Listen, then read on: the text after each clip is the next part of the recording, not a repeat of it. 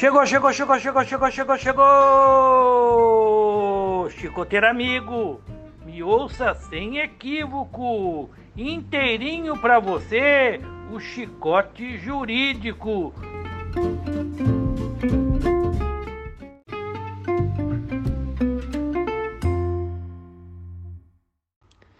Fala pessoal, estamos iniciando mais um episódio do nosso podcast Chicote Jurídico.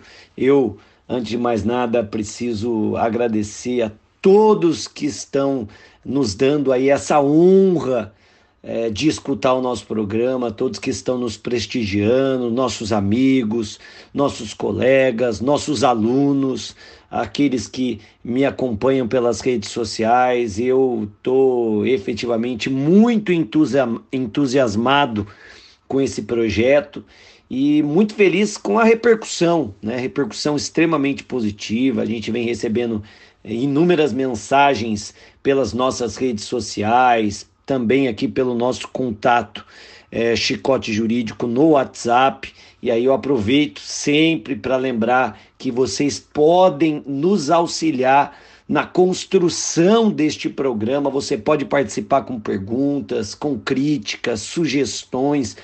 Pode inclusive mandar mensagem de áudio, a sua voz pode entrar aí nos próximos episódios do nosso podcast. E a sua participação é sempre muito bem-vinda, a sua contribuição é sempre muito bem-vinda por nós no quadro Palavra do Chicoteiro, tá?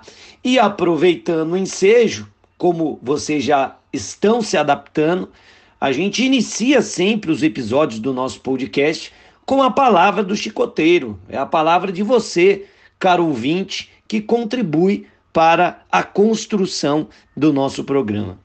Hoje eu selecionei aqui duas perguntinhas que é, eu, eu entendi que são bem pertinentes e como a gente vem falando, a nossa equipe inclusive vem respondendo a todos aqueles que entram em contato conosco. Aos poucos a gente vai tentando responder a todos aqueles é, que mandam a sua participação. É, eu estou aqui primeiramente com um, uma pergunta da Kathleen Caritas. A Kathleen ela acabou não mandando é, a, a, sua, a sua região, né? Ela não mandou a cidade de onde ela fala, o estado. É, mas a pergunta dela não poderia ficar sem resposta, até porque ela é aluna do Damásio, né?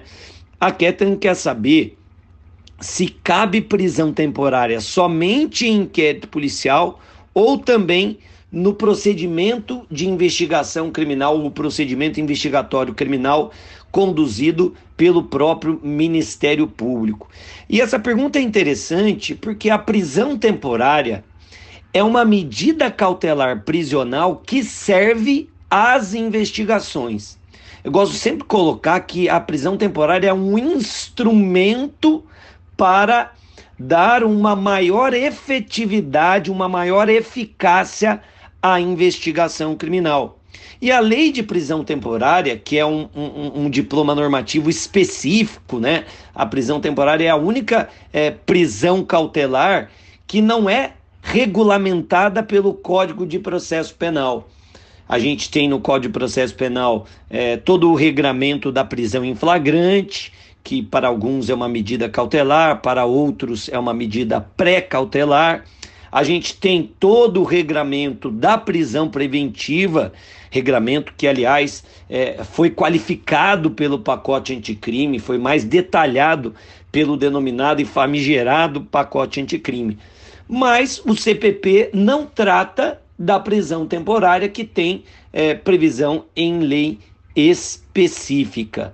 Mas, insisto, trata-se de uma medida cautelar pessoal porque restringe a liberdade de locomoção do alvo é, é, do decreto judicial, tá? Evidentemente, é uma medida é, sujeita à reserva de jurisdição, ou seja, depende de autorização judicial nas hipóteses especificadas na lei. E para responder objetivamente à pergunta da Kathleen, é interessante a gente destacar que o artigo 1 que traz os requisitos da prisão temporária, o artigo 1 da Lei de Prisão Temporária, no seu inciso 1, estabelece que a prisão temporária poderá ser decretada quando imprescindível para as investigações do inquérito policial. É justamente por esta, por conta desta previsão que surge a dúvida.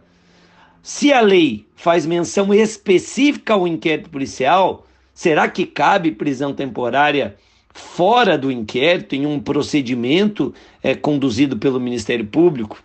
Doutores, doutoras, esse, essa discussão aí é muito tranquila, prevalece o entendimento de que cabe sim é, prisão temporária fora do inquérito policial, mesmo em outros procedimentos de polícia judiciária, é, eventualmente em, em, em, uma VPI, por exemplo, é, é, possível, ainda que não tenha sido instaurado inquérito, é possível que se decrete a prisão temporária e também é possível a prisão temporária é, quando estivermos diante de um procedimento investigatório criminal do Ministério Público. Só basta, para tanto, que se observem aí é, os regramentos legais, os requisitos lá da lei de prisão temporária, além dessa imprescindibilidade da prisão para é, a efetividade da investigação.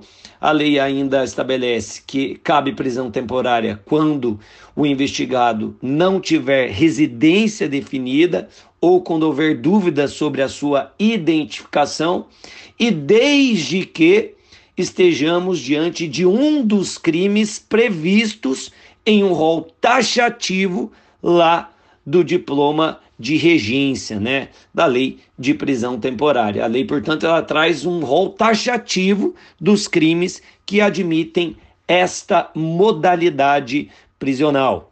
Vale ressaltar que a lei de crimes hediondos, a lei 8072/90, ela amplia o rol dos crimes que admitem prisão temporária.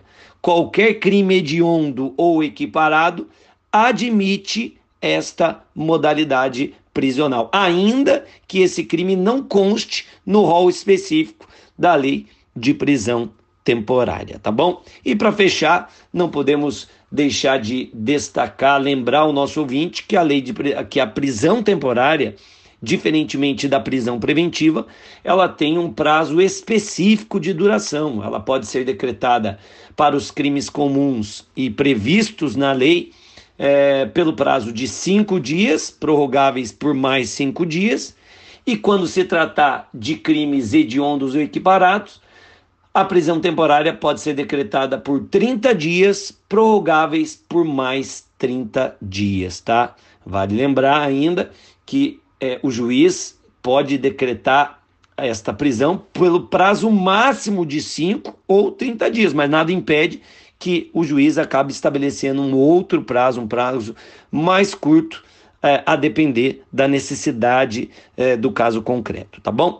É, então, algumas considerações sobre a prisão temporária, e aí eu já avanço para a segunda pergunta do Fábio Rui Barbosa, de Tatiaia, Rio de Janeiro. É, o Fábio está aqui pertinho da gente, eu sou de Guaratinguetá e a gente está muito próximo aqui da região é, de Itatiaia. O Fábio pergunta o seguinte: é, por que o tipo injúria racial não é aplicado em concurso com a tortura discriminatória?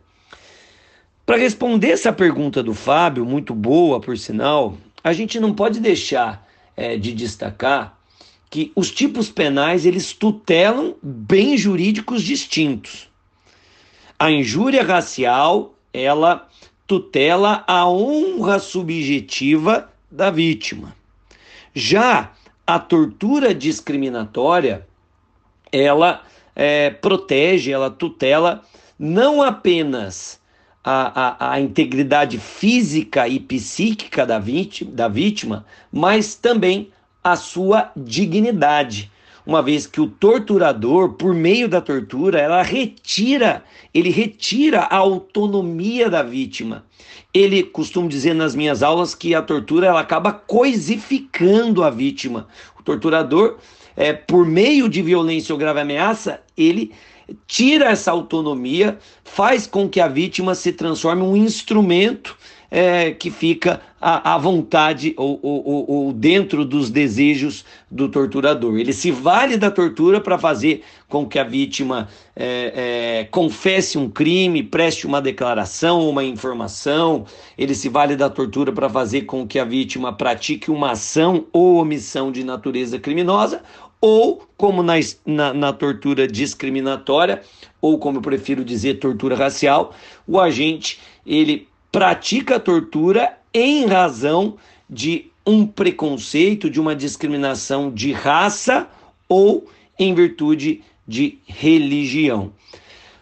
O ponto central aqui, ao que nos parece, é, é, e que vai fazer essa distinção, está exatamente, primeiro, no dolo do agente e, segundo, nas especificidades do tipo penal.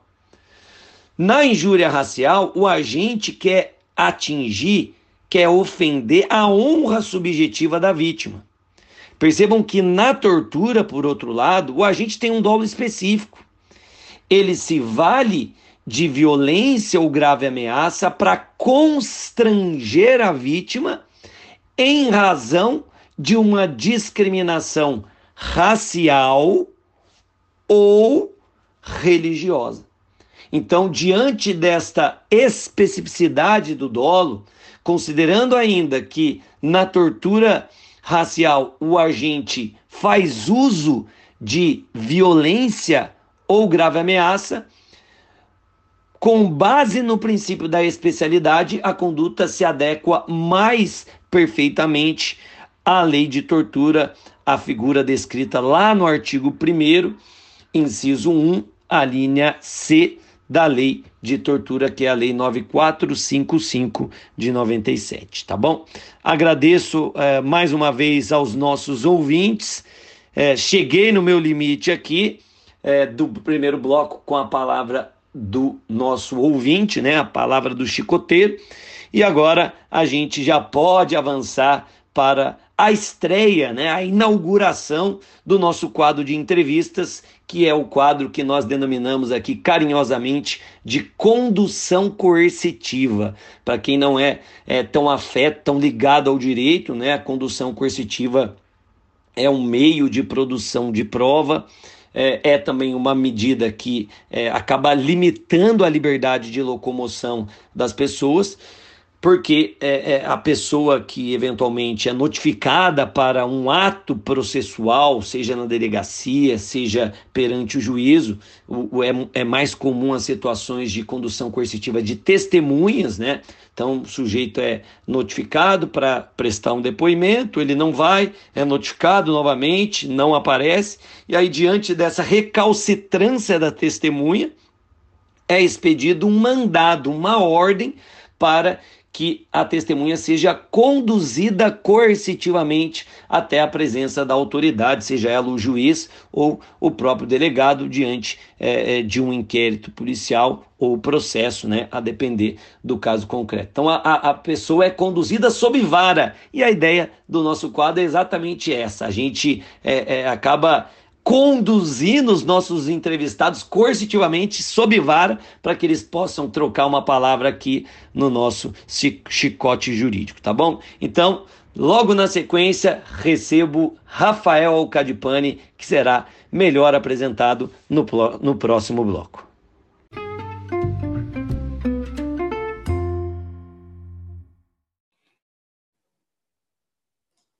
Muito bem-vindos de volta, meus caros chicoteiros. Estamos é, no programa de hoje inaugurando um novo quadro, um quadro muito especial para mim. Ah, no último programa, nós tivemos é, a estreia do Boemia Jurídica com convidados delegados de polícia, em que a gente discutiu sobre a Operação Lava Jato, seus vícios e suas virtudes, inclusive o convidado de hoje vai poder falar um pouquinho sobre isso também.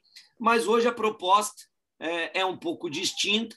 A ideia é que a gente tenha esse quadro rotulado de condução coercitiva, que nada mais é do que uma espécie de entrevista, uma coisa é, é, não tão plural. Eu tenho um convidado específico e ele é, vai é, discutir comigo aqui alguns assuntos relevantes. Eu basicamente vou entrevistá-lo, mas tudo de uma maneira muito informal, muito tranquila e é, é muito acessível a todos vocês que nos ouvem aqui no Chicote Jurídico.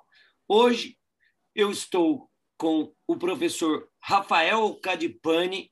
Eu não vou é, é, descrever todo o seu currículo, porque eu, eu, gostaria que ele o fizesse, ele se apresentasse. Mas, Rafa, e daí eu já, peço, já tomo a liberdade para te chamá-lo dessa forma e fique absolutamente à vontade também, até porque a gente tem uma relação de amizade. Eu digo que na área acadêmica, a área acadêmica me apresentou grandes pessoas, é, me apresentou grandes oportunidades eu aprendo demais com os meus colegas acadêmicos. É para mim é, realmente um privilégio poder é, ter esses contatos e eu aprendo demais com você. A gente discute muito segurança pública, questões relevantes que surgem é, toda hora na pauta de acordo com o dia a dia e, e, e até por, por, essa nossa relação não, não havia, sinceramente, Rafa, é, uma pessoa é, mais adequada para a gente iniciar este quadro, que é o Condução Coercitiva, um quadro de entrevistas. Muito obrigado, seja muito bem-vindo ao nosso podcast Chicote Jurídico. É, peço, por gentileza, que você se apresente, aos, se apresente aos nossos ouvintes e fale um pouquinho de você, conte um pouquinho da sua história, sua carreira, o seu vínculo com a segurança pública, você que, sem dúvida, é é, dos maiores especialistas de segurança pública do país. Eu brinco com o professor Rafael Cadipani que é, se eu fosse hipoteticamente governador, presidente da República, ele seria o meu é, ministro ali de segurança pública ou o nosso secretário de segurança. Professor Rafael Cadipani, o chicote está com você, meu amigo. Falou, meu amigo, obrigado. É uma alegria muito grande falar com você, falar com o pessoal que está assistindo aí o seu canal, né? É sempre uma honra e uma alegria poder conversar com um amigo tão querido e poder é, trocar ideias aí. A gente sempre troca as ideias. Eu, eu, tenho vários policiais com quem eu converso que se transformaram meus amigos por conta das pesquisas que eu faço com organizações policiais, né?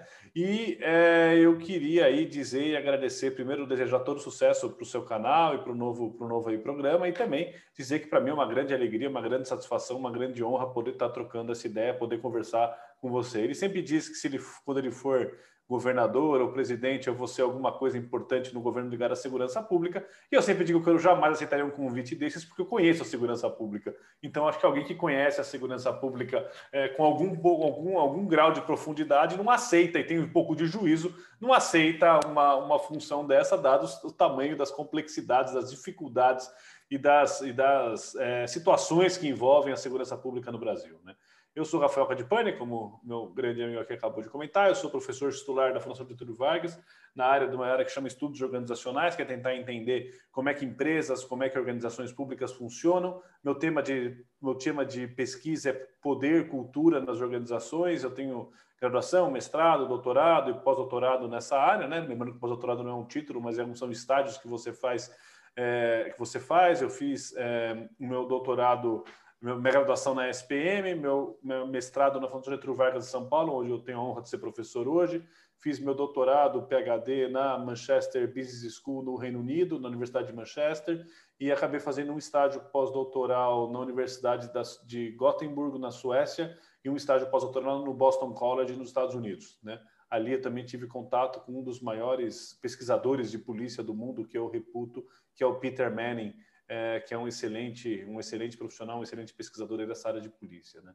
E meu contato com segurança pública começa, eu, eu fiz meu mestrado e doutorado em temas não afeitos à segurança pública, mas aí quando eu voltei do Brasil eu percebi que a segurança pública era um tema bastante difícil e as polícias também no Brasil era um tema que requeria mais atenção e eu tinha vontade de estudar e pesquisar alguma coisa que tivesse mais impacto social do que as coisas que eu fazia na época, era pesquisar empresas, escrever coisas teóricas sobre empresas e sobre produção do conhecimento e administração. E aí, Mas esse ponto, Rafa, vou até, te, vou até te interromper aí. Claro. É, é, é, até uma, uma curiosidade minha, pessoal. É, é, é foi exatamente qual foi o gancho que te levou para a segurança pública? O que, o que foi aquela, aquela coisa que dizem que menos de 6% dos 8% dos homicídios são esclarecidos. Eu queria saber por que, que era, por que, que isso acontecia. Ou, na verdade, o dado não é esse, né? O esclarecimento de homicídio é muito maior no Brasil, depende da forma que você vê, né? Na verdade, o Brasil é tão incompetente em segurança pública que ele não tem uma estatística nacional de resolução de homicídio, por incrível que pareça, né? A gente não tem o básico do básico do básico, que é ter uma estatística disso. E aí eu fui querer entender um pouco como é que funcionava a investigação criminal, como é que funcionava a investigação é, policial. E também acabei conhecendo um pouco como é que funciona a, a, como a Polícia Militar lida com manifestações. Eu acabei fazendo longas pesquisas na PM sobre manifestações e há mais de há mais de oito anos faço pesquisas na Polícia Civil, tentando entender como acontece a investigação policial, tentando entender quais são as dificuldades desse processo. É, e acabo assim estudando um pouco também sobre crime organizado, porque já que você, quando você estuda pesquisa e investigação policial, você acaba passando para o crime organizado, né? Embora eu acho que a minha área que eu mais conheço em termos de investigação foi homicídios, porque eu acabei pesquisando durante muito tempo é, e ver homicídios, né, a investigação de homicídios, tanto no Brasil quanto fora do Brasil. E aí eu comecei a pesquisar e aí, a, concomitantemente, a imprensa começou a me chamar para dar opiniões a respeito disso. Eu acabei também sendo chamado para dar palestras às academias de polícia e fui aí é, trilhando esse caminho de entender como funcionam as polícias do Brasil, tentar entender também, acabo sendo chamado às vezes para dar aula é, com uma certa frequência na Polícia de Investigações do Chile, na Polícia Investigativa do Chile, ah, já fui dar aula na Polícias do Reino Unido também, né? Então é um pouco isso, é um pouco tentar entender como funcionam as polícias e tentar ver como é que a gente pode ajudar para gerar reflexão, para a gente pensar melhorias na nossa segurança pública, que é uma área tão cobalida, uma área tão judiada, é, que é essa que a gente vive aí, né? Agora não está tanto no foco por conta da pandemia, que é uma, evidentemente, que é uma emergência global, mas é, ainda sempre, sempre, tem alguma coisa acontecendo. Né? No momento quando a gente conversa aqui, tem aquele, o, aquele é, matador, né? um criminoso chamado Lázaro, que está, todo mundo já vai saber disso, que acho que deve ter sido uma das maiores histórias de caçada a um criminoso na história do Brasil. Né? Eu tá não me lembro de outro. Eu também não. Acho que não tem nenhum outro que tenha sido eu, eu, ia até, eu ia até levantar essa questão para você, Rafa, eu ia deixar um pouco mais para frente, mas já que eu te roubei da Ana Maria Braga, né? Para quem não sabe, eu acabei roubando o professor Rafael Alcadipani do programa da Ana Maria Braga, e ele, até por, por deferência, consideração à nossa amizade, ele entendeu que era mais importante estar aqui no chicote jurídico, né, Rafa? É, e, e, e, e aproveitando que é, você falaria exatamente sobre isso. Como é que você vê é, é, essa situação é, do Lázaro, né? que eu acho que, que diz muito daquilo que, que é bacana a gente conversar aqui, que é a segurança pública de um modo geral, né? porque o Lázaro ele já é, é um sujeito que passou pelo sistema penitenciário, um sujeito que já foi é, condenado, ostenta, eu confesso que eu não, não, não avaliei toda a ficha criminal do Lázaro, mas é, pelo, por, tudo aquilo que a gente está vendo, é, inclusive na mídia, a gente sabe que era um sujeito é, é extremamente problemático, para alguns, um psicopata sem condição de, de qualquer tipo de reabilitação, e isso num sistema penitenciário que não consegue ressocializar ninguém. digo sempre que um dos problemas é, é, talvez os dois principais problemas de segurança pública no país esteja nas duas pontas do sistema, né? Talvez a ponta de entrada que é, são eventuais falhas na investigação criminal, a deficiência, a falta de investimento em investigação criminal, e o outro problema seria na ponta de saída, que é exatamente é, é, é o nosso sistema penitenciário, hoje completamente falido. Né? Como você enxerga essa situação praticamente inédita é, que envolve essa caçada do Lázaro de dias e, e, e por hora diversos policiais engajados na sua busca e, e, e, por hora sem sucesso. Como é que você enxerga tudo isso, Rafa? Acho que tem, antes disso, só lembrando que eu falar da Ana Maria, caiu a pauta da Ana Maria, mas eu viria aqui de todo jeito, a gente já estava combinado, né? Que a Ana Maria coincidiu com a hora que a gente ia gravar, mas caiu a pauta lá. Se, lá, se depois, quando aparecer, já vai ter voltado ou não, de todas as formas, mas é uma alegria muito grande estar aqui com meu amigo, com meu amigo Sanini.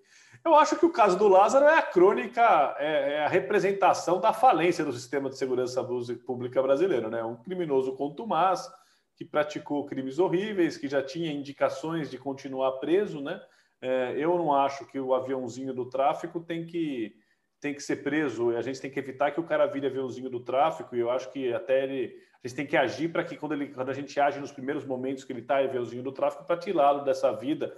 Tem um sistema de probation fora do Brasil que funciona tão bem em tantos lugares, onde você, ao invés de prender, você faz a pessoa aí fazer um curso, ela se ressocializar antes de ser presa, porque depois que é presa a coisa não funciona. Mas o Lázaro, ele, ele vai aí colocando, ele vai gerando essa. essa essa, ele, ele vai passando pelo sistema prisional, o sistema prisional é incapaz de mantê-lo no sistema prisional. Eu também não tenho nenhum problema, no meu ponto de vista, com pessoas que não têm a condição do convívio social, não devem fazer parte do convívio social.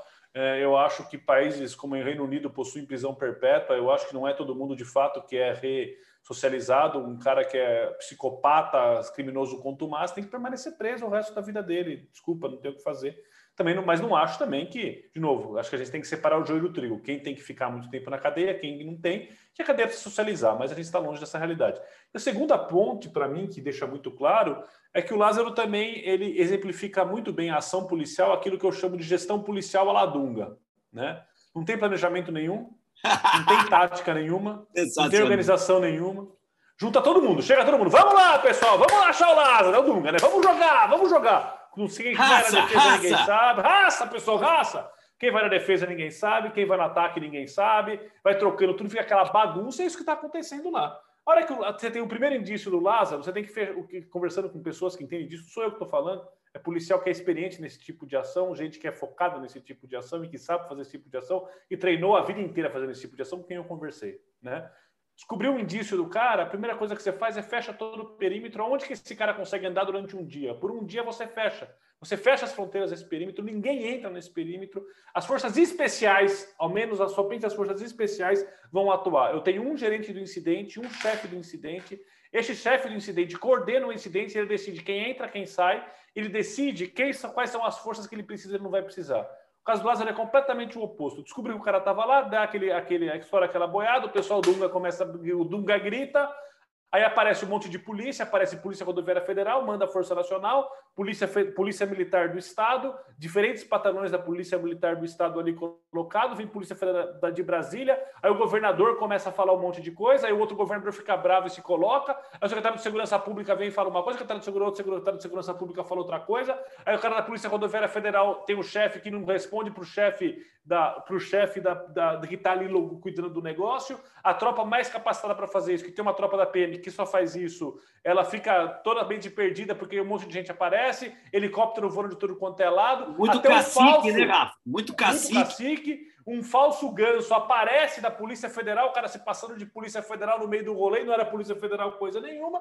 É isso, a gestão Dunga de segurança pública, é a personificar. Eu não estou dizendo que se fosse organizado, estruturado, fosse resolver. Acho que o cara tem as suas, as suas qualidades aí, como criminoso, né? Estou aqui, está fazendo o que está fazendo, qualidade como criminoso é péssimo, né? Mas tem suas, suas habilidades como criminoso. Sim. Não estou dizendo, não estou negando nada disso. Mas que é uma bagunça, é uma bagunça, é uma zona, tá certo? É que nem quando estoura a caixa eletrônica, quando tem, por exemplo, os caras vão lá, pegam uma cidade pequena e fecham a cidade. É, vem, cada um corre para um lado, parece não sei quem, e aí o que acontece? Um monte de homem junto, começa a competir, eu vou dar cana. Então, é. se eu vou dar cama, eu não passo a informação. Eu posso ter a informação que o cara teve aqui, eu não vou avisar, porque senão vão fechar a área, eu vou não me tirar daqui dessa história. É, é essa bagunça. E, e aí, além de tudo, aí o último, mais dois aspectos, Outro aspecto é quanto custa essa palhaçada toda, com todo respeito, porque isso que está acontecendo é um circo, é um circo de segurança pública colocado com um helicóptero. Quanto precisa de dois helicópteros mesmo, precisa de três helicópteros mesmo, precisa desse tanto de policial lá empenhado, quanto custa cada policial, quanto custa cada viatura. Ninguém faz essa última. E por fim, a mídia fazendo circo, fazendo, batendo pau, batendo para os loucos dançar. A mídia falando, trazendo o cara, sei que é um cara perigoso, é óbvio, mas o Brasil não tem ninguém mais perigoso do que ele para ser caçado desse jeito. Existem outros criminosos mais perigosos que estão na rua aí fazendo uma série de ações e que a Polícia Civil está aí tentando e não consegue porque não tem pessoal, não tem equipamento, não tem tecnologia, não tem nada. A Polícia Militar faltando gente também para trabalhar. Então, assim, é, é para mim, o Lázaro é, é só no Brasil que poderia acontecer uma coisa dessa. Acho que esse é. E, e uma outra coisa, no Brasil não tem legislação de você criar um dono do incidente, o gestor do incidente, não tem nada disso. Isso aqui é uma bagunça. E aí o caso do Lázaro é mais uma manifestação dessa bagunça. E, e, e, reproduz bem esse contexto, né? Esse circo que você falou e, e, passa e acaba. Eu achei até que você fosse comentar, mas acaba na própria sociedade, né?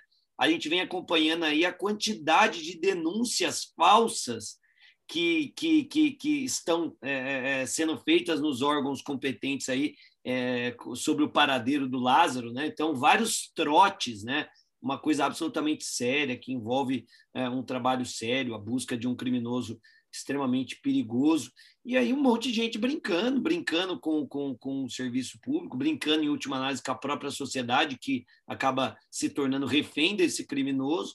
Então é muito triste, né? Eu acho que é, é, é, é bem ilustrativo é, da, da, bagunça que há no, no, nosso país e como a segurança pública, de um modo é, geral, né, Rafa, ela é, ela ela é maltratada pelos nossos governantes, pelos nossos legisladores, pela classe política, de um modo geral. E aí, até aproveitando o gancho, você vê que é, agora a gente já começa até em torno dessa caçada do Lázaro acompanhar uma certa discussão entre a extrema esquerda, a extrema direita, é, é, a defensoria pública eu vi que é, fazendo exatamente o seu papel, já buscando assegurar os direitos do Lázaro e que tem os direitos mesmo. O papel da polícia é prender criminosos, não é matar em hipótese alguma. Espero que ele é, se for identificado, se entregue e possa responder nos termos da lei. Mas eu acho que você ilustrou muito bem é, tudo isso, Rafa.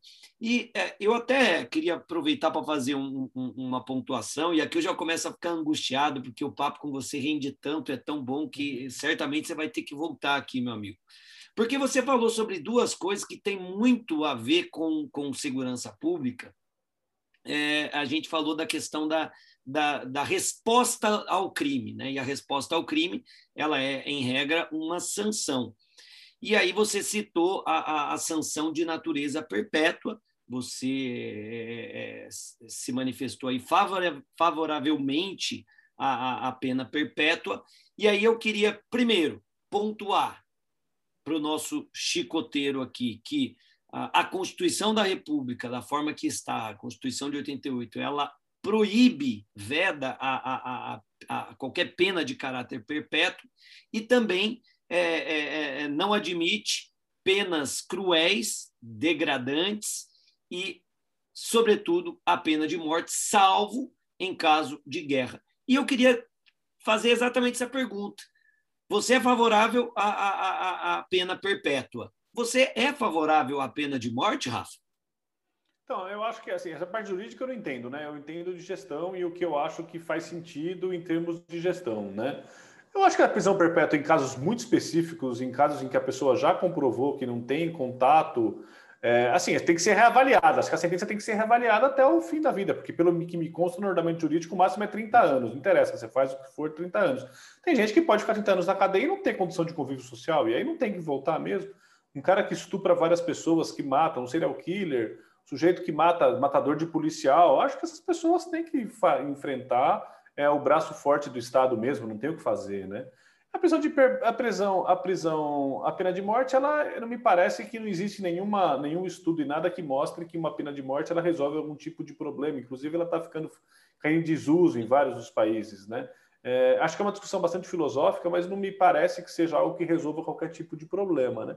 é, mesmo porque a gente sabe que existem vários casos em que haja em que há é, erro na apuração criminal, tanto aqui quanto fora do Brasil. É, então, assim, acho que a prisão perpétua, a pena de morte, ela, ela, ela pode, ela tem um limite de cometer injustiças. Né? Lembro de um caso que um policial inglês me contava que eles tinham um caso de uma pessoa que estava presa fazia 10 anos, porque foi encontrado DNA, vestígios de DNA debaixo da unha dessa pessoa de uma pessoa morta e eles, é, uma pessoa que tinha sido morta, eles descobriram que é, um sujeito, esse sujeito negava totalmente a inocência, eles descobriram que o verdadeiro matador foi um, um, um motorista de táxi que tinha uma doença raríssima que descamava a pele dele mais do que a média das pessoas. Então, esse sujeito provavelmente deve ter entrado nesse táxi e, por uma infeliz coincidência, acabaram pegando a, a amostra do DNA debaixo da unha dele e ele acabou sendo condenado. Então, acho que se fosse uma prisão, uma pena de morte por conta de um homicídio, que foi um homicídio cruel, o sujeito poderia ter sido morto e cometido uma injustiça. Então, não tem chance de reparar. A morte não tem chance de reparo. Né? Então, acho que isso é uma coisa que, para mim, para mim chama atenção. Mas eu acho que, eu acho que assim, no Brasil a gente tem uma, uma certa hipocrisia, às vezes, em certos debates, que a gente não pode falar em prisão perpétua, a gente não pode falar que, às vezes, o policial vai ter que neutralizar uma ameaça. Sim, vai ter que matar, é verdade. É, é objetivo. Um cara com um fuzil na mão que vá que faça menção de confrontar um policial ou com qualquer tipo de arma que possa afetar a vida da a morte do, do policial ou das pessoas à sua volta, ele tem que ser neutralizado pela força policial usando os meios necessários. Infelizmente é assim que funciona e a polícia serve para isso em qualquer lugar do mundo. O que não dá é para sair matando, como a gente faz aqui no Brasil, que é a prática corrente. O sujeito fazer operação policial que sobra uma bala que mata um bebê e uma criança.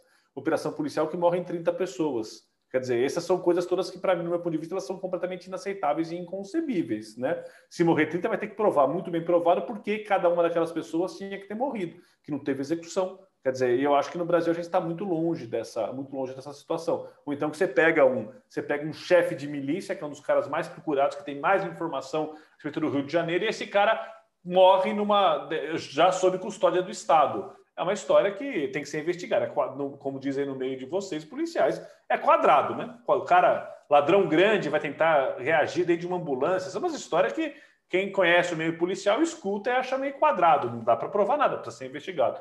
Então, acho que é isso. Acho que a pena de morte, ela, ela, não, ela não consegue. Ela, ela, ela é final, ela é final, ela não tem uma reversão possível. E embora no Brasil não esteja declarada, mas existe pena de morte, a gente sabe disso cotidianamente, a gente vê casos e mais casos aí de abusos de letalidade policial, principalmente por parte da Polícia Militar, Polícia Civil a gente viu no Rio de Janeiro também, tem, tem casos assim, mas o mais típico é a Polícia Militar, e aí muitas pessoas que são inocentes, que depois aparecem imagens que mostram que não tinham nada a ver com a história, uh, que acabam sendo mortas, né? Então, acho que, por outro lado, a gente tem também, eu fiz um texto recentemente, a Polícia de São Paulo está fazendo um trabalho super interessante, o comandante da PM de São Paulo, reduzindo essa letalidade, fazendo uma série de ações para reduzir essa letalidade, o que eu acho que é muito bem-vindo, né?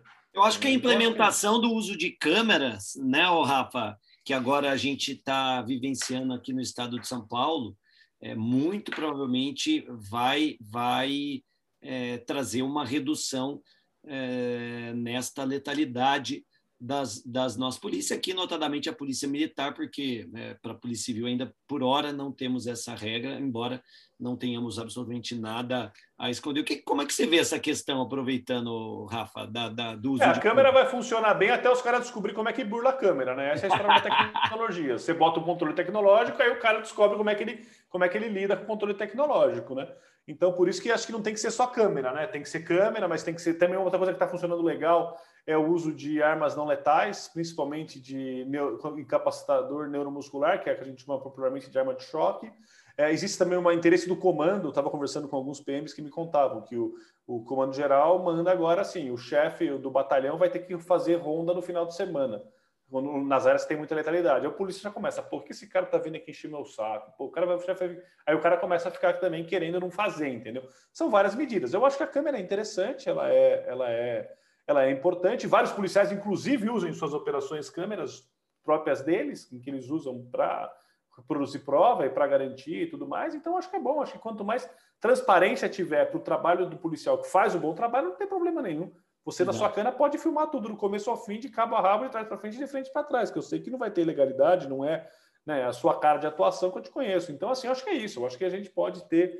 É, é, é importante, sim, que a sociedade tenha transparência com relação à atividade policial. E eu acho que a câmera é bem-vinda. Dizem, eu estou escutando umas conversas muito que está gerando, tá gerando uma operação. Tem muito PM fazendo olho de vidro por conta da câmera, que está bravo, que não está feliz com o que está acontecendo, e decidiram que não vão abordar e que estão diminuindo a abordagem. Aí o pessoal vai descobrir que a abordagem não, é, não afeta indicador criminal, mas isso vai ser uma outra história. Né? É, porque também ficar abordando a esmo só gera atenção para a polícia. Já tem estudos científicos que mostram. Tem que abordar a pessoa certa com informação. Sair abordando não resolve. Mas eu acho bem-vindo. Acho que tanto capacitação neuro, é, é, neuromuscular quanto é, armas de menor potencial ofensivo que possam ser utilizadas são bons. Hoje teve uma situação curiosa. Uma pessoa da imprensa me mandou uma imagem de dois policiais civis no interior do Amazonas, interior do Amazonas, um sujeito que estava tava meio, meio, meio perturbado, bastante perturbado, e que estava lá, os policiais foram tentar imobilizar. Aparece o investigador com uma calibre 12 com arma de borracha, né? E o cara vem para cima dos polícias, o cara mete um tiro na barriga, o cara cai no chão e imobiliza, prende, bonitinho, tudo certo, né? Aí o que, que a imprensa queria? Eles queriam que eu falasse que o cara criticasse muito o cara. Eu falei, olha, pelo protocolo está errado. Tem que ser 20, tem, tem, que ser pelo menos 20 metros de distância para utilizar a arma de a bala de borracha, né, a munição de borracha, o elastômetro. Tem que ter elastômetro, tem que estar tá, é, 20 km, 20 metros, 20 metros de distância. Tem que estar é, tá focado no chão, em partes duras do corpo, porque senão você pode até causar o óbito da pessoa. Eu entendo tudo isso. Por outro lado, eu penso o seguinte: o investigador no tira que está lá no interior do, do, do interior do, do Amazonas e chega um cara. De não ter matado, eu falei, pô, não matou, tá ótimo, tá, ótimo. tá certo? De não ter sacado a pistola e dado dois tiros no cara, tá ótimo, né? Então, assim, acho que tem uma questão sempre contextual do que o protocolo tá errado, tem que retreinar, talvez tenha que punir, dar corregedoria para o cara também explicar porque ele não seguiu o protocolo, tá certo. Agora, por outro lado, não matou. Já, eu já acho que é um avanço dentro do contexto de segurança do Brasil, daquilo que pode acontecer, da, da, do problema de formação que a gente tem grave, os nossos policiais, principalmente na Polícia Civil, que não tem dinheiro, não tem tempo para fazer essa formação como deveria, as revisões, de, a falta de protocolo, quem é que sabe de fato os protocolos que são utilizados, né? É, mesmo na própria polícia militar, gente, o pessoal fala de protocolo como se a gente estivesse falando com um policial alemão. Aqui ninguém está nem aí com protocolo. Quem que segue protocolo? Segue protocolo nada, entendeu? Então, acho que tem que ter uma questão de contexto quando você vai analisar as situações e ver as situações, né? Então, acho que a câmera é isso. Até os caras conseguirem burlar, tá ótimo. Uma hora vai burlar e o Estado tem que ir aprendendo. Eu acho que a transparência é fundamental, porque o policial pode produzir prova porque que ele está fazendo é correto, certo? Acho que esse é o ponto, né? Eu, eu, eu é, é, torço para que quanto antes a gente tenha a, toda a delegacia é, estruturada com esse equipamento, sobretudo, e, e, a gente vem avançando muito nesse sentido aqui em São Paulo, de, de poder realizar é, a filmagem de todas as nossas oitivas, porque é uma garantia para a gente, é uma garantia é, de que a gente não está fazendo qualquer, cometendo qualquer ilegalidade, e muitais vezes somos vítimas de um crime. Então, é, sendo vítimas de um crime, a gente, por vezes, com o uso de câmeras, a gente comprova é, é, é, essa conduta criminosa e até consegue demonstrar as razões pelas quais houve uma intervenção mais incisiva por parte do policial, e aí, notadamente, os policiais que estão na rua, né, Rafa? Eu sempre digo, e eu digo isso na, nos cursos de formação na Academia de Polícia do Estado de São Paulo, é, é, e, e, muito me perguntam né? É, fora, obviamente, da nossa área, quando eu estou conversando com alguém e me apresento como um policial, como delegado de polícia, sempre me mas e aí, você já atirou em alguém? Você já matou alguém? E eu sempre digo que nunca vivenciei uma situação de confronto, e eu espero, Rafa, sair da polícia sem nunca ter experimentado uma, um, um, um, um, momento de confronto. Eu espero nunca ter que efetuar um disparo de arma de fogo, eu, é, né, pelo menos não numa situação de confronto, e eu espero nunca ter que é, matar alguém em legítima defesa, porque não é esse o papel da polícia. Uma, uma, uma operação bem organizada, bem estruturada, bem pensada, é uma, é uma operação que vai é, é, é, fazer com que a justiça seja cumprida.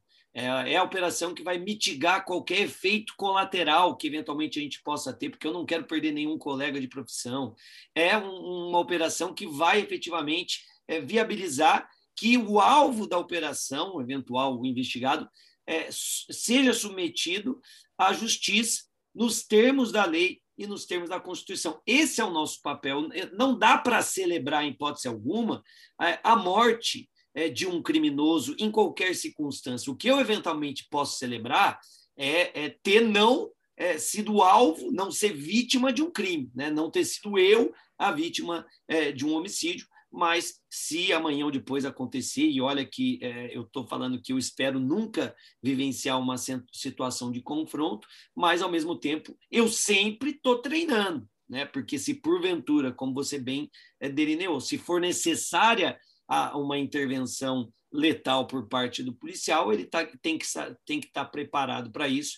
E eu lamento demais e vejo isso, vivencio isso na prática, que na verdade a gente vê muito despreparo é, dentro das nossas polícias e, e, muitas vezes esse despreparo começa na formação, que, que às vezes é, é um pouco acelerada demais, porque faltam policiais e aí o governo ele quer acelerar a formação desses policiais e nem sempre esses policiais é, entram em contato com a sociedade da maneira adequada, com a preparação adequada e muitas vezes sem nem a, a, o equipamento adequado. Né? A gente não pode pensar que é só São Paulo. É que se aqui em São Paulo, que é o estado mais rico da federação, a gente já tem problemas estruturais, imagine aí é, é, em outras polícias Brasil afora.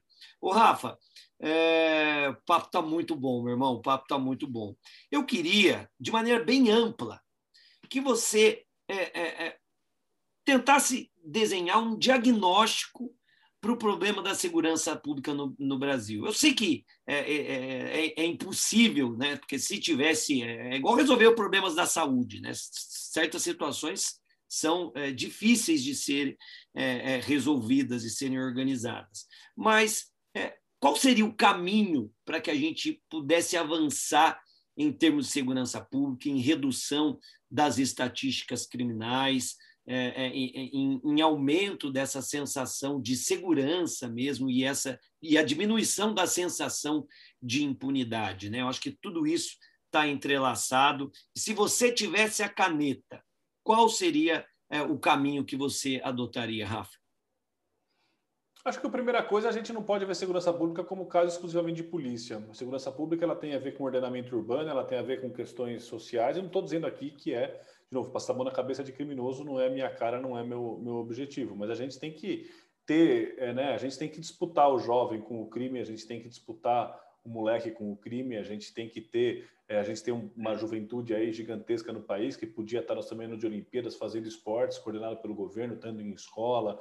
É, então, assim, atuar em áreas vulneráveis, né? Eu não tenho, não sou a pessoa que tenho mais apreço pelo Márcio França, mas ele conta aquele projeto que também não concordo tanto assim com essa coisa da militar, mas de assim, pegar o jovem, ele, a ideia é boa, pegar o jovem e, e já atuar nesse jovem e tentar fazer com que esse jovem tenha um caminho, porque a gente sabe que geralmente os criminosos eles tendem a ser mais jovens, principalmente o criminoso que, a, que acomoda a pessoa, a população, que é aquela, aquele criminoso do dia a dia do roubo e do furto. Então, acho que a gente tem que dar uma opção. O segundo aspecto é que a gente tem que ter um sistema de justiça criminal que funcione com base no profissionalismo. Né? A área de saúde é muito mais profissional do que, do que a área de segurança pública no Brasil, não dá para comparar. Né? Saúde, você tem, você, tem, você tem o DataSUS, você tem informação confiável do Estado que você pode colher para fazer política pública. Aqui a gente não tem, não tem nenhum tipo de informação confiável. As estatísticas de segurança pública brasileiras são feitas pelo Fórum Brasileiro de Segurança Pública, que é uma ONG, que não é um membro do Estado. A gente, as estatísticas de crescimento de homicídio em alguns estados, só que não são todos, são feitas pelo Sol da Paz, né? Porque as polícias do Brasil, o Estado brasileiro é incapaz de produzir indicador de esclarecimento de crime, né? Então a gente não tem o básico. E aí eu acho que isso é uma coisa importante. A gente teria que ter uma, uma gestão profissional de segurança pública, gerida por indicadores, gerida por aquilo que dá certo, né? Conversava uma vez com os ex-secretários de segurança do Distrito Federal, que tinha um número muito alto de furtos na, na, na, na, no Distrito Federal, ele foi atrás para ver onde é que eram esses furtos. Ele descobriu que uma parte importante desses furtos eram celulares em escola. Ele conversou com o secretário de Educação, eles conseguiram colocar armário com cadeado nas escolas, reduzir o indicador. Olha que solução tonta e que uma coisa simples. Ele foi lá e reduziu o indicador assim. Né?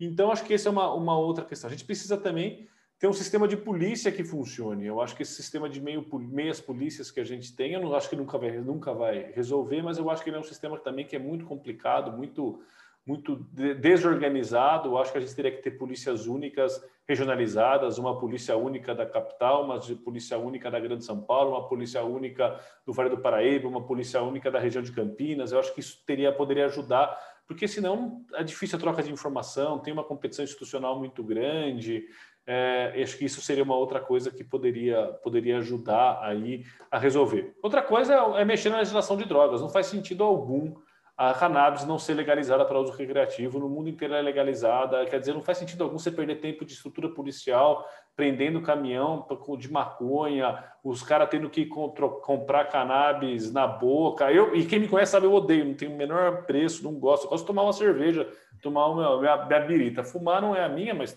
também cada um é, O problema é que a, a, a, gente começa a defender a, a, legalização, a descriminalização de algumas drogas, aí e, e, e, incontinente já recebemos esse rótulo lá. Esse aí é mais. É, sim, eu uso. Eu não uso é. nada. Não, quem me conhece muito bem sabe que não uso mesmo.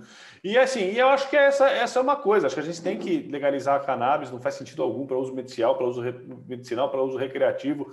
O polícia hoje sabe que não vai levar para o DP o cara que o cara que está fumando baseado, que se se levar, vai levar xingo de todo mundo. Inclusive, esse tem sido um problema com o pessoal das câmeras que a gente falou anteriormente, que o polícia aborda o cara com, a, com pouca droga, antes ele não levaria para o distrito, agora ele tem que levar, porque vem um, vira um rolo, né? É, e aí a gente também tem que ter uma, uma, uma legislação de drogas que também foque na questão da saúde. Então, se eu pego um sujeito que está comprando cocaína na boca de fumo, né, eu vou pegar esse cara e eu vou avisar a família dele que ele está, eu vou referenciar ele para um sistema de saúde, para o sistema de saúde ver se esse cara é viciado ou não é viciado.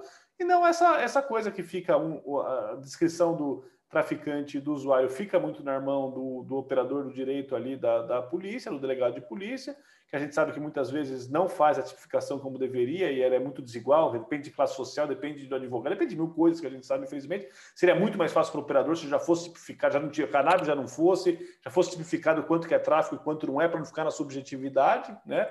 Tem um sistema também de polícia, de metas de polícia que são absurdas, às vezes, de prisão e tudo mais, que o cara fica fazendo lousa, pegando trafic, pequeno traficante, acho que não faz sentido algum também. Né? Acho que a, a, a, polícia deve ser medida pelo qual é a grande quadrilha que você desbaratou, a sua promoção dependendo dos grandes trabalhos que você fez, daquilo que você ajumou, porque hoje não, essas coisas elas não são interligadas. Então, fazer um sistema de justiça, de polícia profissional, né? E um sistema de justiça que conhecesse a realidade do país, né? Eu acho que isso é uma outra coisa, tanto do Ministério Público quanto do Poder Judiciário, dos juízes.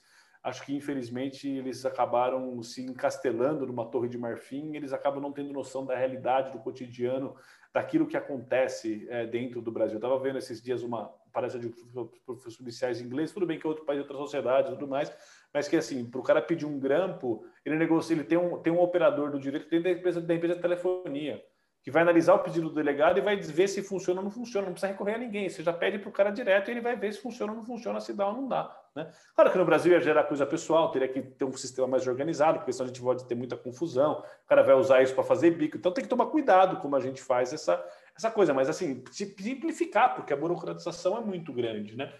na outra ponta agir em cima dessa pessoa para que, uma vez que ela entra na carreira do crime, eu atue para tirar essa pessoa da carreira do crime muito rapidamente. Né? Mas nada disso vai ser feito. Infelizmente, nada disso vai ser feito, porque a gente, a gente não tem interesse disso.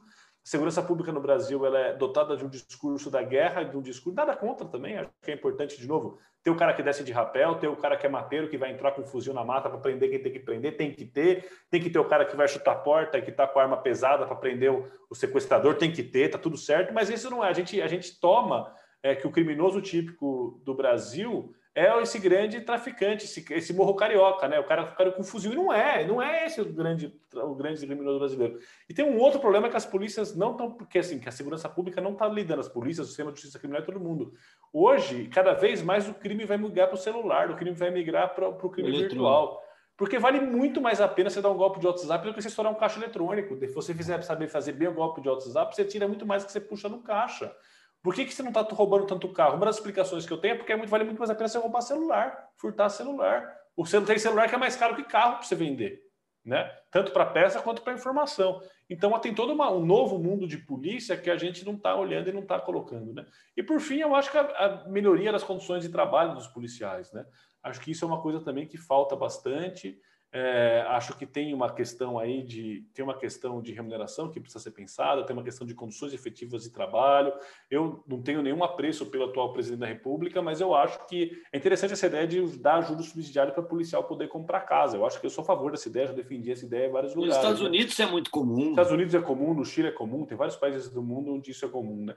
Então, acho que assim, é você criar uma rede de apoio para a estrutura policial. Mas polícia é que nem UTI. Se eu estou precisando do delegado é porque eu já falhei numa série de coisas. Só que a gente nunca pensa nisso. Você vê que o, o secretário, a, o governador do estado de São Paulo, né, é, ele faz uma reunião só com a cúpula da segurança pública.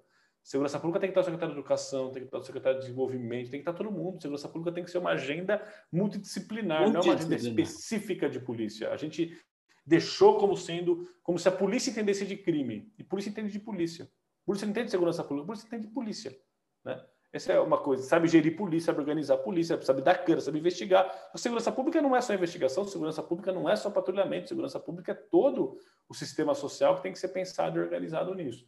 Mas eu acho que é assim, acho que esses são as, os pontos que eu acredito que deveriam ser ser pensados. E por último, não dá para querer que o policial reduza o indicador criminal. A polícia não é para isso. Ela não, não, eu quero que o policial funcione bem, faça a investigação bem feita, que gere provas robustas para incriminar quem tem que ser incriminado, que faça um patrulhamento que previna o crime. Isso sim, mas você, você atrelar a bonificação que nem é feita hoje dos policiais a indicador criminal não faz sentido nenhum, não faz sentido algum, porque a polícia é um dos elementos só para fator de, de, de indicador criminal, né? Mas é isso, acho que são coisas que todo mundo fala, que todo mundo já está careca de saber, que é óbvio, mas ninguém faz. Ninguém tem interesse em fazer ou ninguém tem a competência para fazer. Né? Como eu comentei antes, o caso do Lázaro ele mostra muito bem como a gente consegue fazer tudo errado em segurança pública no Brasil. Eu digo o seguinte: já, se desse certo, ia ser um milagre, né? Porque já faz, faz tudo errado, organiza tudo mal organizado, a coisa não funciona. Se desse certo e tivesse resultado, ia ser ótimo. Perfeito, Rafa. Eu acho que, que esse seu diagnóstico foi muito bom, sobretudo quando você fala é, que a segurança pública é, é uma matéria multidisciplinar, e é mesmo.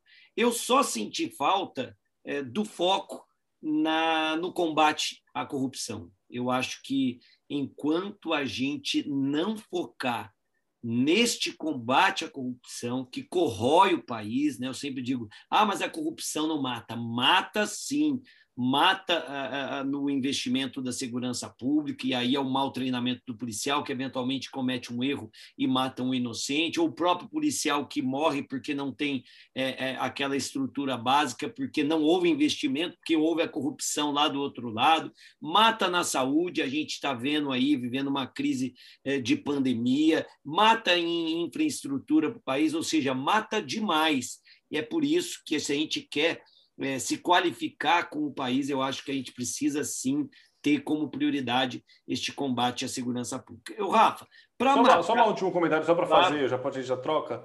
É, eu acho que a corrupção é central para é central para ser para ser colocado, né? mais segurança pública, né? Onde o dinheiro do dinheiro do crime corrompe muita gente. Então você precisa ter uma estrutura bem feita e, e precisa organizar. Claro que para a saúde, para a educação, para todo o dinheiro chegar, mas, assim, quem muitas vezes está recebendo ali na ponta da linha é o policial que, tá, né, que tenta nesse mundo. Então, assim, você ser, não tem polícia que tenha reformado no mundo sem fazer uma, sem expurgar a corrupção internamente. Não existe polícia no mundo que tenha melhorado e tenha desenvolvido sem um expurgo sério da corrupção interna da instituição. E isso vale para as polícias do Brasil e a gente tem que fazer isso, sem dúvida nenhuma, é fundamental e para o sistema de justiça criminal, de um modo geral, porque não podemos é, nos iludir achar que, que, somente nas polícias que existe corrupção ou é, no Congresso, né, nos nossos políticos, Judiciário, Ministério Público. Ainda hoje eu estava lendo, a gente grava esse podcast numa terça-feira, dia 22 de junho de 2021.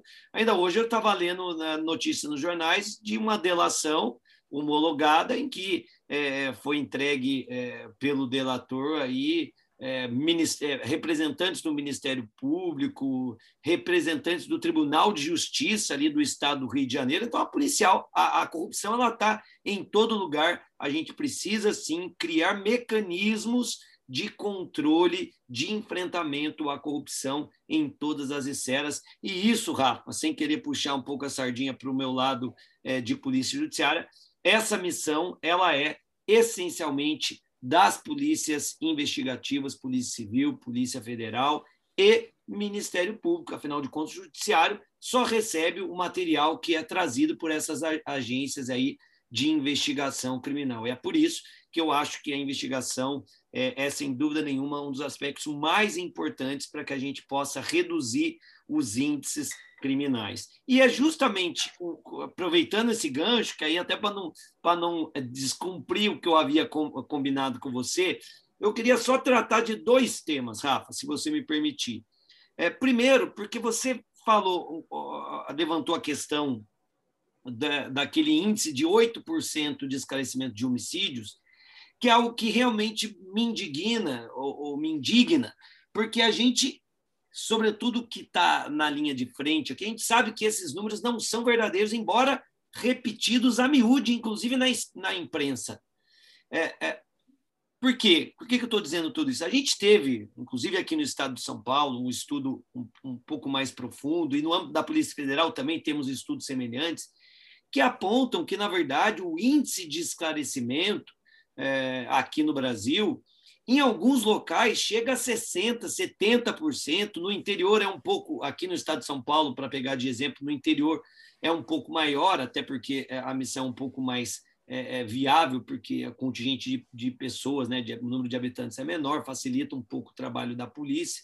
É, na capital, é, é, é, o índice de esclarecimento é superior a 50%. Nós tivemos, dentro da Polícia Federal, delegacias, regiões da polícia é, que, que eram é, é, foco de apuração da Polícia Federal, que os homicídios chegaram a 90% dos esclarecimentos. Então, é, é, é, importante bater nessa tecla que não existe aí essa falência completa. É óbvio que temos que melhorar é, é, a, a, investigação como um todo, mas o Brasil não é esse fracasso que, que muitos é, é acabam imputando às polícias, fracasso na apuração de, de homicídios. Rafa, se puder falar um pouquinho sobre isso, suas impressões. É, o, o, tem assim, a gente tem, é, tem uma discussão sobre o que, que conta como esclarecido, né? Se ah, esse, é esse, esse ponto é muito importante. É, ou se é esclarecido aquilo que a polícia indicia, né? A polícia vai dizer que o esclarecido é o que ela indicia, e o, o Sou da Paz vai dizer que o que esclarecido é aquilo que o Ministério Público denuncia.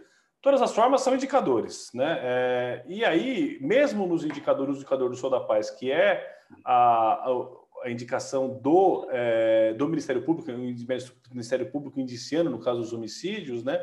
É, há estados que têm mais de 50% de esclarecimento. Né? O Distrito Federal tem um esclarecimento altíssimo. São Paulo, Mato Grosso do Sul são estados que têm um alto esclarecimento de homicídio. São Paulo é, mais médio do que alto. Né? É, o trabalho do Hawaii ele vai tentar falar do, indi, do, indiciamento, aí também tem discussão se é se serve ou não serve, ou se, é, se é o mais adequado ou não, mas o que interessa é que não é 8%. Talvez em alguns estados, como no Amazonas e Rio de Janeiro, isso seja, né? São lugares onde, onde você tem de fato problemas graves na investigação criminal, mas você tem lugar como São Paulo, Rio Grande do Sul, Santa Catarina, Minas Gerais, onde esses números estão longe de ser é, esse, isso que eles estão falando. O fato é que polícia de investigação funciona muito bem para crime complexo. Então, você vai ter dados de esclarecimento maiores para crimes que são crimes complexos, porque você colocar gente para investigar, para ver, para analisar, como você fala, por exemplo, quadrilhas, lavagem de dinheiro, esse tipo de coisa. O roubo do celular é difícil. A polícia do Reino Unido ela não vai esclarecer menos de 12% desse tipo de crime, né? De furto e roubo de celular? Porque é difícil, porque você não tem dado, você não tem, não tem muito de onde você tirar, você não tem informação. Então, acho que sim, acho que essa, essa é uma coisa que é falaciosa e a gente precisa ter uma discussão séria a respeito de qual é, como é que a gente vai, quais são esses indicadores. Tem que ter uma forma única de medir um indicador, né? Do meu ponto de vista, a medida devia ser no intervalo de, no intervalo de tempo, né? Quantos, sei lá, pega três anos, últimos três anos, quantos homicídios naqueles três anos foram esclarecidos, né? Foram produzidas provas robustas o suficiente para oferecer uma denúncia e o que é antes disso, dos três anos que fica mais, vira cold case, vira caso, caso, caso que depois você vai poder mexer ou não mexer, conforme a coisa for se desenvolver, né? Então acho assim, acho que seria muito mais faria muito mais sentido a gente ter métricas de avaliação de trabalho por esclarecimentos de crimes complexos, por quantas interceptações são solicitadas, por exemplo, por, acho que isso faz muito mais sentido do que a gente ficar nessa do indicadorzinho criminal, dessa coisa ali de cima a baixo. Né? Eu acho que a Polícia Civil, a Polícia de Investigação, dentro das condições que são dadas, faz um excelente trabalho. É, dentro daquilo que das coisas, São Paulo, pelo menos, né? Rio de Janeiro já é diferente, mas faz um trabalho muito, muito, dentro do que é possível ser feito e daquilo que é colocado, ela, ela faz um excelente trabalho. Tem muito a melhorar, tem muito a melhorar na, na forma que produz prova, tem muito a melhorar para não, não se prender inocente, tem muito a melhorar é, com relação a mil coisas, mas dentro do que está acontecendo, do que a gente tem no Brasil, eu não vejo como, como né, as condições que são dadas daquilo que é colocado, é feito o trabalho, tá certo? E depende de. E o pior, depende, tudo é feito para não dar certo, depende do cara na ponta da linha ficar brigando o dia inteiro, matando um leão por dia, para conseguir fazer o seu trabalho, porque o sistema é todo feito para não dar certo, é burocratizado, é desorganizado, é, é, é, é bem complexo, não é trivial fazer esse trabalho, né? Mas dentro daquilo que se coloca, sim. E o zero de 8% não se sustenta na realidade. Isso não é 8% de crescimento de homicídios em vários estados brasileiros. Nem na média nacional vai ser isso.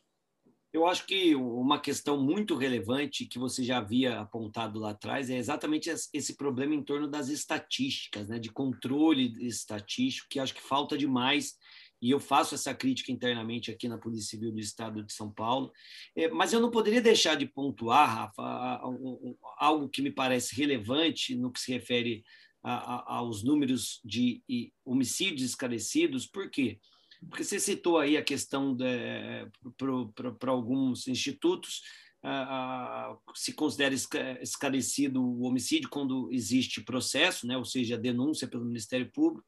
É, a gente entende que, que o índice, quando há indiciamento por parte da polícia, o, o caso estaria esclarecido, porque o indiciamento nada mais é do que um parecer é, um juízo de imputação da polícia investigativa. Então, se o órgão responsável pela investigação entende que aquele caso está esclarecido, a gente é, é, só pode concluir que o Estado investigação chegou à conclusão de que aquele caso é, está esclarecido, que ele tem é, um provável autor. E por que, que eu estou falando é, isso? Porque nós temos diversas situações em que, mesmo esclarecido o homicídio, o autor não é submetido ao processo, seja porque ele foi morto, e a gente sabe que vários casos de homicídio aqui estão relacionados ao tráfico de droga, então o cara que mata hoje, amanhã é morto, então ele é autor de um homicídio, amanhã ele é vítima de um homicídio, e isso e ele, obviamente, é, não vai ser submetido ao processo porque é, é, acabou morrendo, é uma causa extintiva da punibilidade. Muitos homicídios são praticados por menores de idade, menores de idade também não são levados a julgamento, não são processados. E ainda tem uma questão menos intangível e mais prática, que é, é, é a gente que está nos bastidores sabe bem disso, que está ligado ao fato de que o homicídio é julgado pelo tribunal do júri. E no tribunal do júri é, é, é, aquele teatro, é aquela, aquela situação em que o promotor fica cara a cara enfrentando o advogado e tem uma questão de vaidade. E os promotores, os representantes do Ministério Público, não gostam é, é de perder no júri. Então, se a prova não tiver muito boa, a tendência, por vezes, é que também o, o, o, representante do Ministério Público acabe se manifestando pelo arquivamento. Então, são só algumas é, é, é observações que, que me parecem pertinentes. Só uma e... coisa rapidinho nisso. Eu acho ah. assim, a gente tem que a função é, é produzir prova para condenar. Então, tem que, tem que ser discutido. Quer dizer, pode mostrar. Mostra quanto que é o crescimento da polícia, quanto que é o crescimento do Ministério Público, quanto que chega. Mostra esses gargalos. É importante mostrar esses gargalos. O Estado tem que ter esse número para poder ver. Né? Tanto é que uma das questões mais importantes quando você fala, tudo bem que é outro mundo, outro contexto, mas Reino Unido e Chile, é o cara produzir uma investigação que ele sabe que sustenta no tribunal. Ele tem certeza que sustenta no tribunal.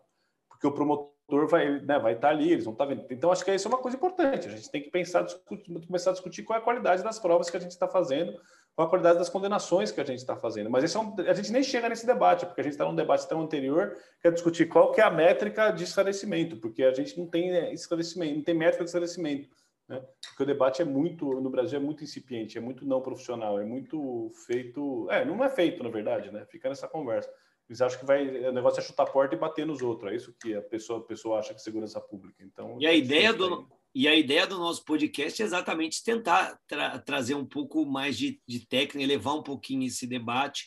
E, e, e, você vê que a gente fica num bate-bola sem parar, porque eu falo daqui, você já fala daí, e aí é, é, é, já faz com que eu tenha uma outra observação, muito, muito breve essa, porque é, é interessante pontuar, Rafa, até para você, e para todos que nos ouvem, porque dentro é, é, da Academia de Polícia do Estado de São Paulo, e, eu posso dizer que essa ideologia é a mesma em outras academias de polícia judiciária, porque estou em várias, né, palestrando, dando aulas, e eu sempre destaco que o delegado de polícia, na dúvida, não deve prender numa situação de flagrante.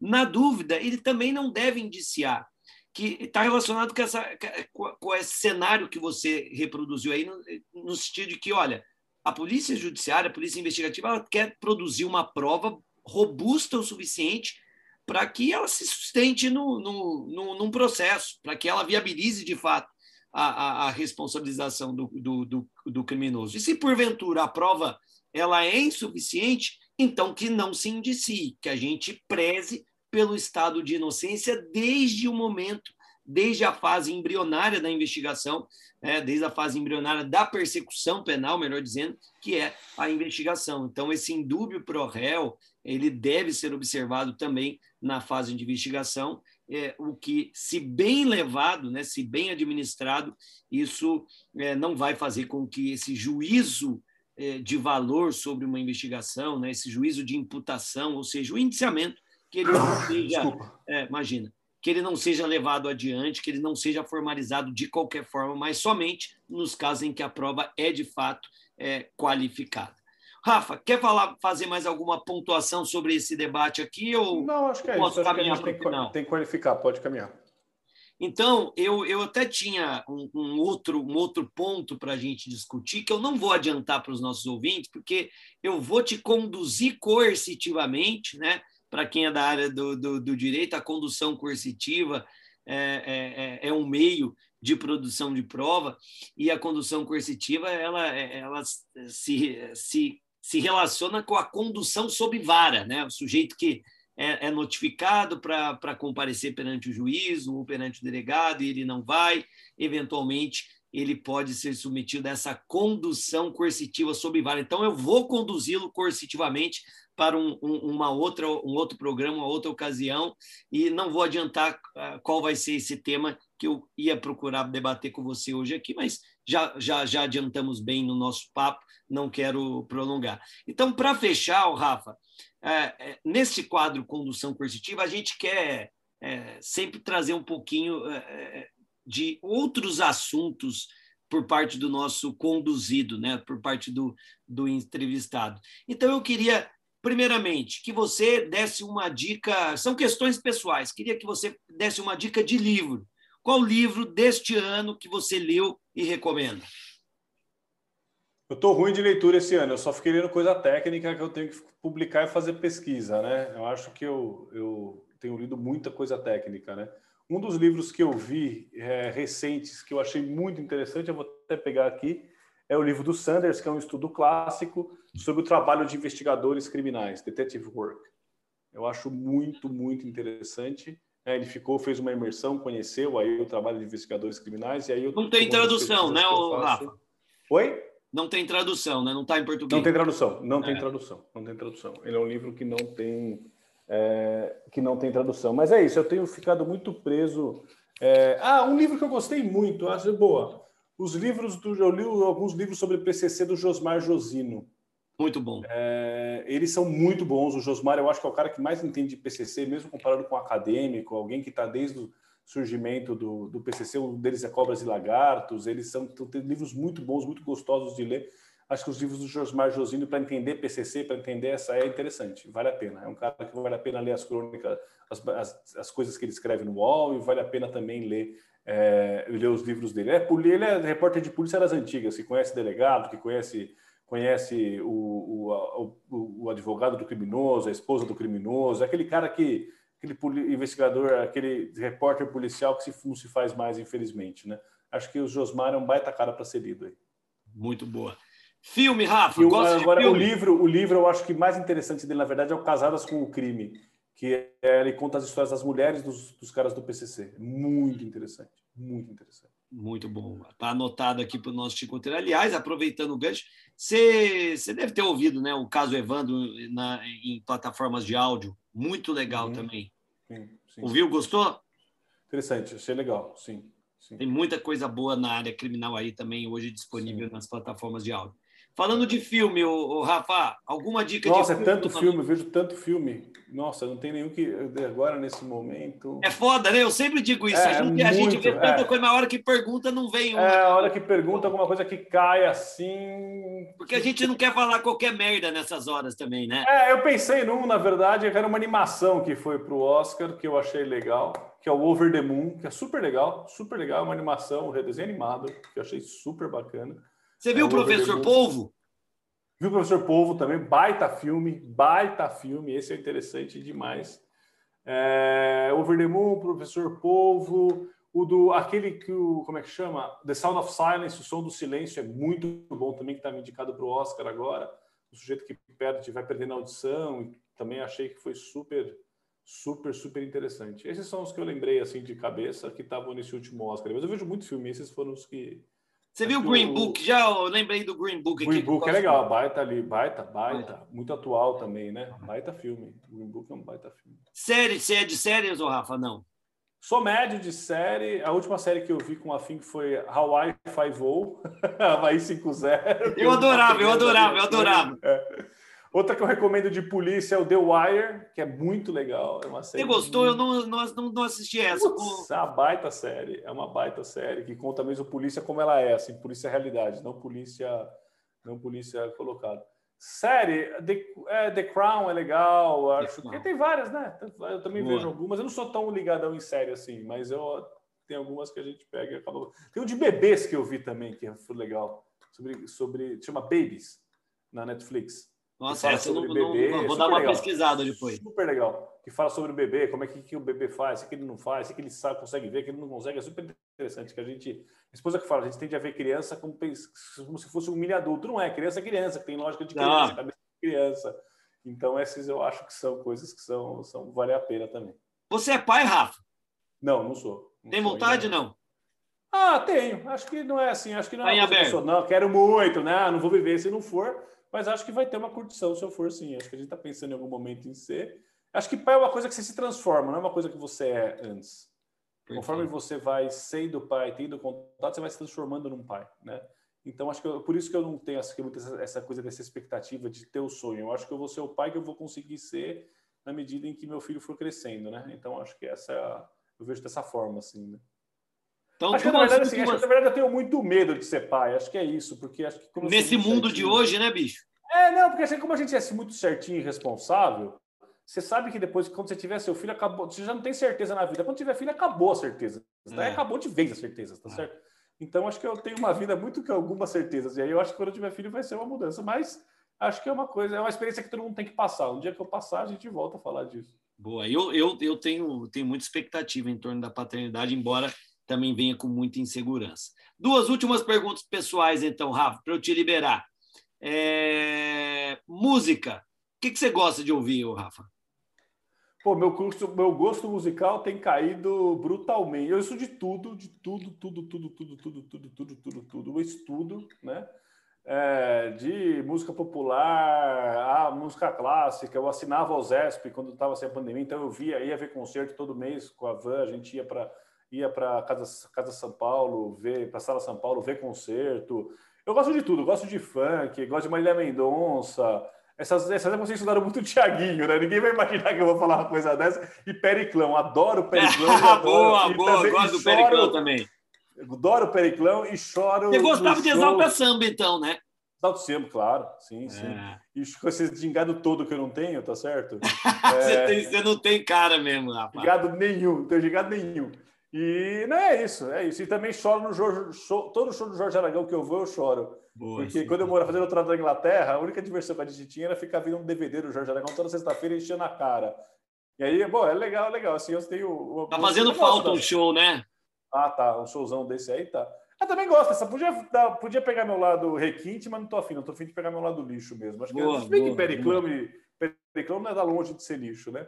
É, eu gosto de Anitta, eu gosto de tudo, velho. Eu, eu sou desses também, viu, Rafa? Sou desses também. E agora, a última coisa que eu sempre vou ficar perguntando, até porque a gente, é, hoje, com, as facilidades da internet, a gente conversa com gente de tudo quanto é lugar do, do mundo, né? E eu, uma das coisas que eu mais gosto de fazer na vida é, é, é ir em restaurante. Então, como eu sei que você é, é, é de São Paulo, capital, aí, tá em São Paulo, é um restaurante em São Paulo um restaurante de São Paulo só? Ah, pode falar mais, mas os seus prediletos aqui é, aí. Aqui é difícil, né? Um que eu sei que você gosta é o Tramvia, que eu acho que é uma relação muito boa de custo-benefício para carne. É caro, não é barato, mas o Tramvia é muito eu bom. acho que é uma boa relação custo-benefício. Árabe, eu gosto do Sage. Eu acho que o Sage faz uma comida árabe boa e mas não é barato. Sushi eu adoro, tem o sushi papaya, também não é barato, ou sushi mori. Nada é barato, é barato, em São Paulo, né, o Rafa? Nada é barato, é exato, é exato. barato, eu gosto do boi na brasa, fui muito com polícia no boi da brasa, muito, muito, muito, muito. Sujinho, também, também não é Sujinho, tão eu morava na rua do é Sujinho, Rafa. É, sério? Morava, quando eu morei em São Paulo, eu morava é. na rua do Sujinho, ia direto, adorava. Sério. Eu sabe o que eu estou descobrindo aqui? Eu faço, eu faço, eu sou ruim churrasqueiro, né? Tenho um amigo meu, outro amigo delegado meu que me zoou. Falou, meu, legal fazer churrasco, que você pega a carne, joga o sal de qualquer jeito, joga negócio de se dane e corta. E, mano, eu tenho descoberto as maravilhas de comer maminha, que acho que é muito mais gostoso. Maravilhoso. mais barato, mais Tudo. gostoso e, puta, ainda é uma puta Fácil de fazer né? também fácil de fazer, mete, eu meto no air fryer, eu meto na churrasqueira, queima a carne lá, mano, é, é isso. Você então, vai me convidar é... para um churrasco aí, viu, meu irmão? Vamos, já fica aí, eu já estou me autoconvidando. Vambora, vambora. Ô, Rafa, e vocês vão me levar um dia na Ultranvia, que vocês falam, falam, falam, falam, falam. E... vai participar de uma reunião é. nossa do conselho lá. Isso aí é certeza. E a última coisa é cerveja. Cerveja eu tomo Heineken, que eu acho que é a breja. Eu tomo cerveja, é a Heineken já era. É Ultimamente estou só em Heineken também, viu? E, e, vinhos, né? Obviamente. Na vinho eu não sei, não tenho gosto para essas coisas. Não sei é mais refinado que eu. Eu sou. Nada.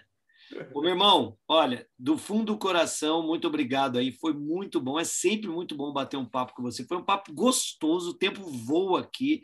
Eu tenho certeza que os nossos ouvintes também é, vão se entreter, viu? Então, vou deixar aí, se quiser deixar uma palavrinha final, depois eu já me despeço da galera aqui. Ah, obrigado, é uma alegria também, voou, né? É uma alegria sempre grande falar com você. A gente tem um carinho é, recíproco, recíproco, admiração é recíproca. Acho que é muito legal quando a gente pode fazer essas coisas para qualificar um pouco o debate, né? numa época de um país que é tão anti-ciência, que está tá tão anti anti-pensamento, anti-reflexão, dá para a gente bater um papo, tentar ter um pouco de profundidade, sem também ficar sendo snob, ficar falando para os outros o que deve ou o que não deve fazer. Eu sou um mero aprendiz, você é um dos meus professores, tem vários outros policiais que são meus professores que me ensinam dia a dia essa, essa coisa da segurança pública, a gente tenta entender um pouquinho e colocar um pouco de, de reflexão nisso, né? Porque acho que muita gente que está no trabalho dia a dia não tem tempo nem de pensar o que está fazendo, vai fazendo, a gente que é pesquisa, a gente pode ficar de fora vendo aí. E acho que assim, acho que tem muita gente que vai ouvir que não é do meio de segurança, que não é do meio de polícia, quer entrar nesse meio, acho que é um meio bacana, que dá para você, que não é fácil, mas que dá para você realizar seus sonhos e dá para se você souber conduzir, souber funcionar bem, acho que dá para trabalhar e para viver sempre, né? E acho que é isso, acho que essa é, é, é a mensagem final aí. E agradeço demais seu convite, é, sempre à sua disposição e estamos junto. Então é isso, meus caros chicoteiros, mais um programa que a gente vai fechando. Eu agradeço de novo ao meu amigo Rafael Cadipani, foi um privilégio estar aqui. Eu não tenho dúvidas de que ele vai voltar e a gente vai poder discutir outros assuntos, mas isso fica para uma outra oportunidade. Agradeço aí a todos vocês que nos ouviram e em breve, numa outra ocasião, a gente volta com a condução coercitiva. Por hoje é só. Um grande abraço, fiquem com Deus. Tchau, tchau. Valeu.